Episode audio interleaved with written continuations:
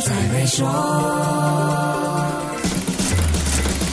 你好，我是黄俊斌。关闭直播购物功能，Facebook 不是第一个，也不是唯一一个。七月初就有报道说，TikTok 将关闭美国和欧洲的直播购物功能，理由很简单，就是不赚钱呗。回溯一下历史，Facebook 直播购物功能于二零一八年首先在泰国推出，并在二零二零年进一步扩大范围发展。短短两年时间，Facebook 就决定腰斩这个功能，这跟用户的行为有很大关系。在美国，百分之九十的下单交易还还是在商家或者品牌本身的网站完成，而不是在社交媒体。这或许是因为在官方网站下单，感觉比在社交媒体更靠谱吧。很多商家会把他们的直播购物视频剪辑成购物视频，放在自己的网站做导购，加上消费者习惯在官网下单，最后流量都会回到商家或品牌的官网。社交媒体说白了就是替人做嫁衣，基于商业考量决定壮士断臂，关闭直播购物功能，这就一点也不奇怪了。那在亚洲用。用户还是很享受在社交媒体下单购物的，可能是我们比较容易相信人吧。所以，就算没有使用系统，只是 PM 来 PM 去，任何卖家也能够完成交易。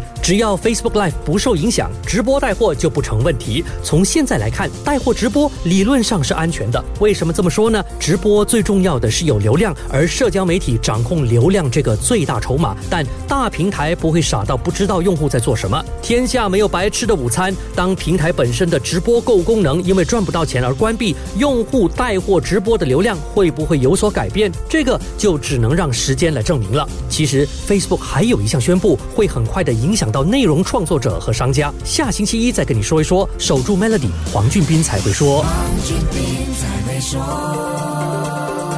屡获殊荣的 Maybank Premier 能提升你的财富。浏览 Maybank Premier Wealth.com/rewards 以获得奖品，需佛条规。